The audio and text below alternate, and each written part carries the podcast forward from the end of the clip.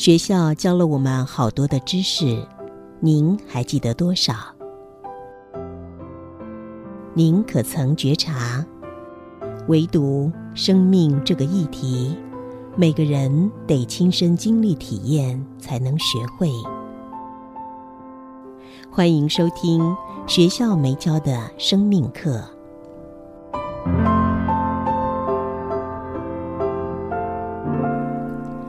新阳心灵笔记，二零二二年六月二十三号。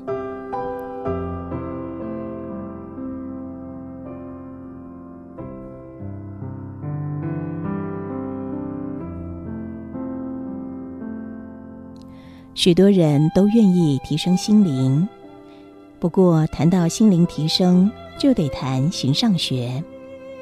听过形上学这个名词吗？形上学意指，凡是无法透过科学方法验证的一切事物或现象，就归诸于形上学。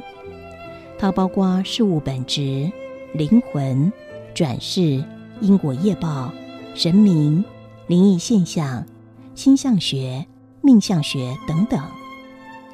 为什么提升心灵就得谈形上学呢？上一篇心灵日记提到。如果你能够往上归类，跳到更高的平台，往下俯视人生，这种视角会让你更清楚的看到生命真相，也因此让你更容易解决心理障碍。如果你想往上归类，你就得谈形上现象。譬如说，人生有没有既定脚本呢？这就是一个形上现象。相信多数人会各说各话，有人会说有，有人会说没有。但不管支持哪一边，说的人都不一定能够提出坚强的证据。他们充其量只是像在拉斯维加斯赌博，随机选边站而已。然而，在这个地方，先讲结论。相信我。借由许多精准推算过去与未来的命相案例显示，人生存在着不可否定的既定脚本。举例来说，香港早年有十个传奇人物，其中一个竟然是命相师，他的名字叫做铁算盘董木杰。早年问香港人，几乎多数人都知道董木杰。董木杰批命采用的技巧是铁板神术，而铁板神术是宋代命理大师邵康节融会贯通各家各法创制的。找董木杰批命门槛重重，必须由熟人介绍，而且经常要等候一年之久。董木杰帮人批命有一个别的命相师不敢做的特色，就是不准不收费，不简单吧？真的是信心满满，但董木杰的信心绝非狂妄，他其来有自。董木杰批的命理很多流传在外，他的铁板神术对于六亲的断语惊人，准确度达到百分之百。例如，他的铁板神术批出的六亲，像是父母的生肖和存没，兄弟姐妹几人跟生肖。配偶生肖与相差的岁数几乎全无失误。试问，如果董木杰的铁板神术能够准确地推算出每一个人的六亲，那么谁敢说人生某部分不是既定的规划呢？某些人习惯于为了否定而否定，但是并没有办法给出坚强的理由。苏格拉底曾经讲过一段值得醒思的名言。他说：“我之所以比别人聪明，因为我清楚的知道我什么都不懂，而不懂的人却称声什么都知道。依我看，如果你无法回答这个问题，也给不出坚实的理由支持某一边，何妨采取英国托马斯·亨利·赫胥黎的不可知论，把自己安全的放在中间，既不偏左，也不偏右。”静待真相的蒙现。董木杰批算的桌上排列十二本手抄本，每个抄本中有一万句断语。每一句断语都有代码。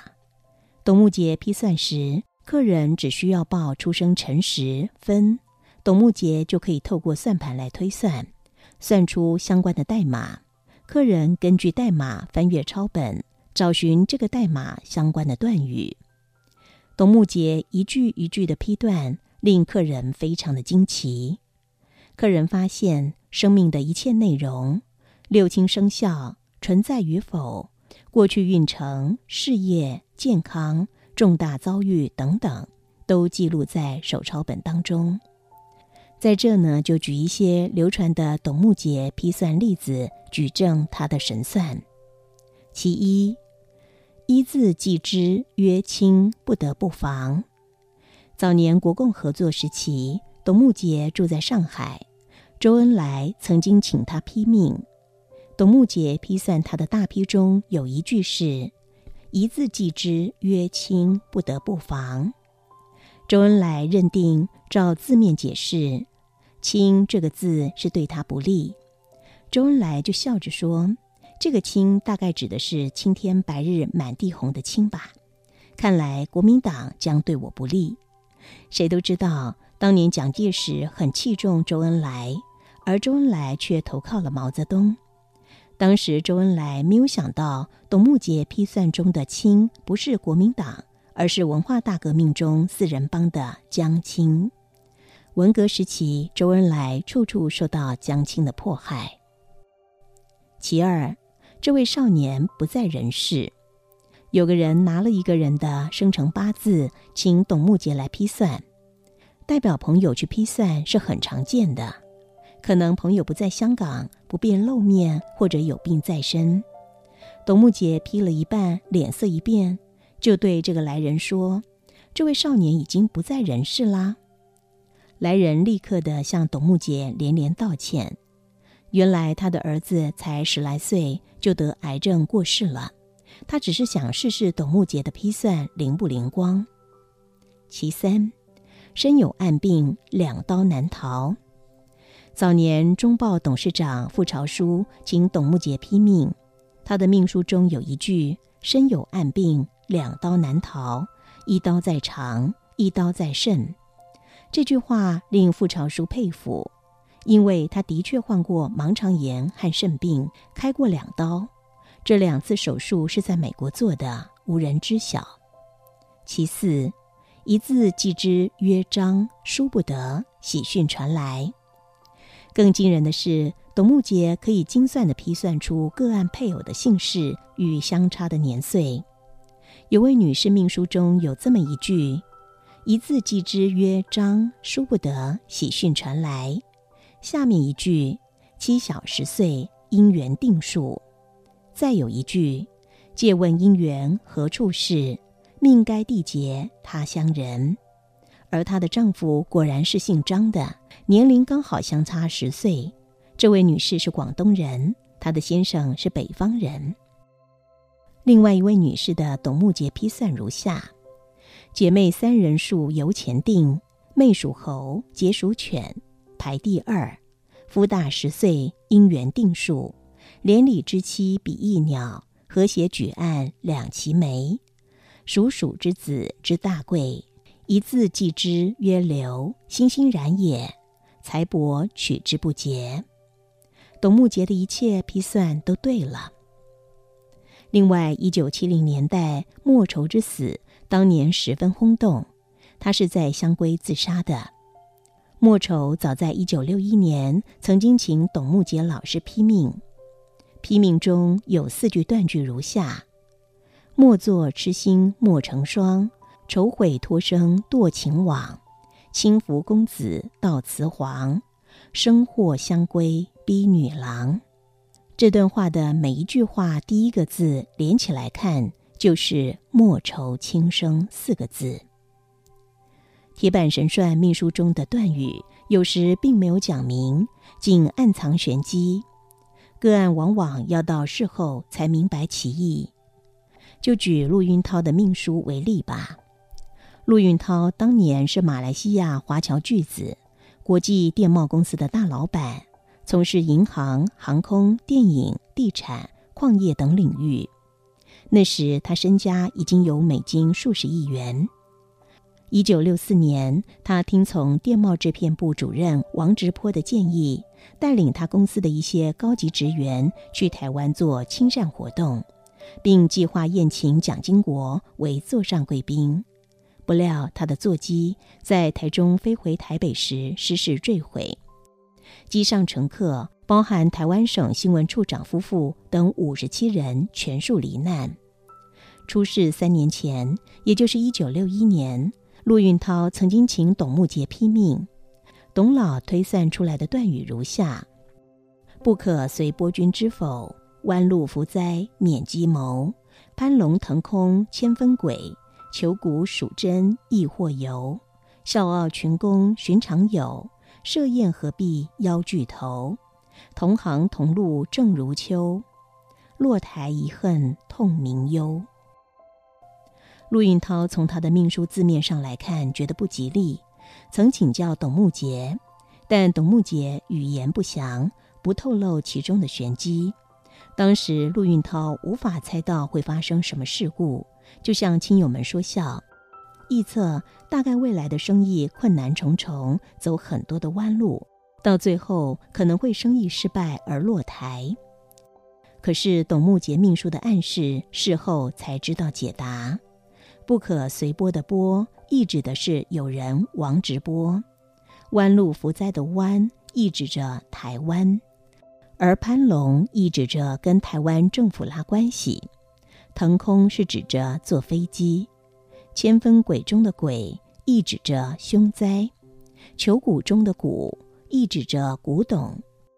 求古就是说，陆运涛喜跌古董，去台湾认识了一些收藏家。亦或由，就是指着生祸的原因，何必邀巨头同行同路？亦指着机上一机的名流同业同时罹难。正如秋的秋，是指坠下的尸体堆积如山丘。落台是说飞机在台湾坠下。痛明忧，也就是说着坠机遗恨入明忧。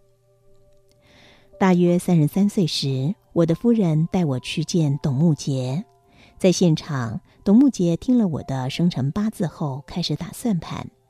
他每打出一个数字，就叫我翻书。当我翻书看那些数字下的内容时，惊呆了。每一条都准确地记录我生命中一些事情，包含我的六亲、既往生命重大事件等等。至于未来，虽然命书语言不详，但确实有颇高的暗示性。从那天起，我对生命有了新的认知。我知道，生命背后隐藏着一个精密的规划机制。多数人以为生命是随机无常的，然而这个答案可能是错的。生命不是随机无常的，它的背后存在一个规划掌握机制。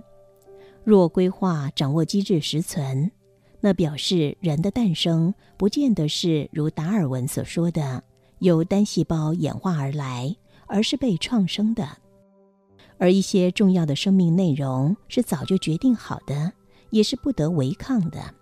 但试想，如果我们生命所有的内容都是天定好的，那又何必来呢？我们的母亲又何必创生我们呢？在这个理由下，可揣测生命的一部分是天定的，一部分是自己决定的。难怪一些命相师会说，生命七成天定，三成我们定。如果人是被创造的，那么人面对生命，到底是单纯的来经验生命呢，还是背后存在着目的呢？透过许多濒死经验与前世回溯案例当中提示的证据，显示灵魂灵界的存在，也显示人来人间是为了学习某个目的，譬如说学习勇气、智慧与爱。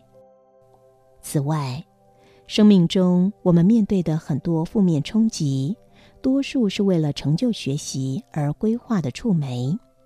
如果你认同上面所言为真，那么面对生命，你就会有不一样的哲学。当你再次面对灾难，你不会再抱怨或恐惧，你会认真的用智慧去思考，到底这个灾难的背后隐藏的学习是什么？到底透过这个灾难的试炼，我学习到了吗？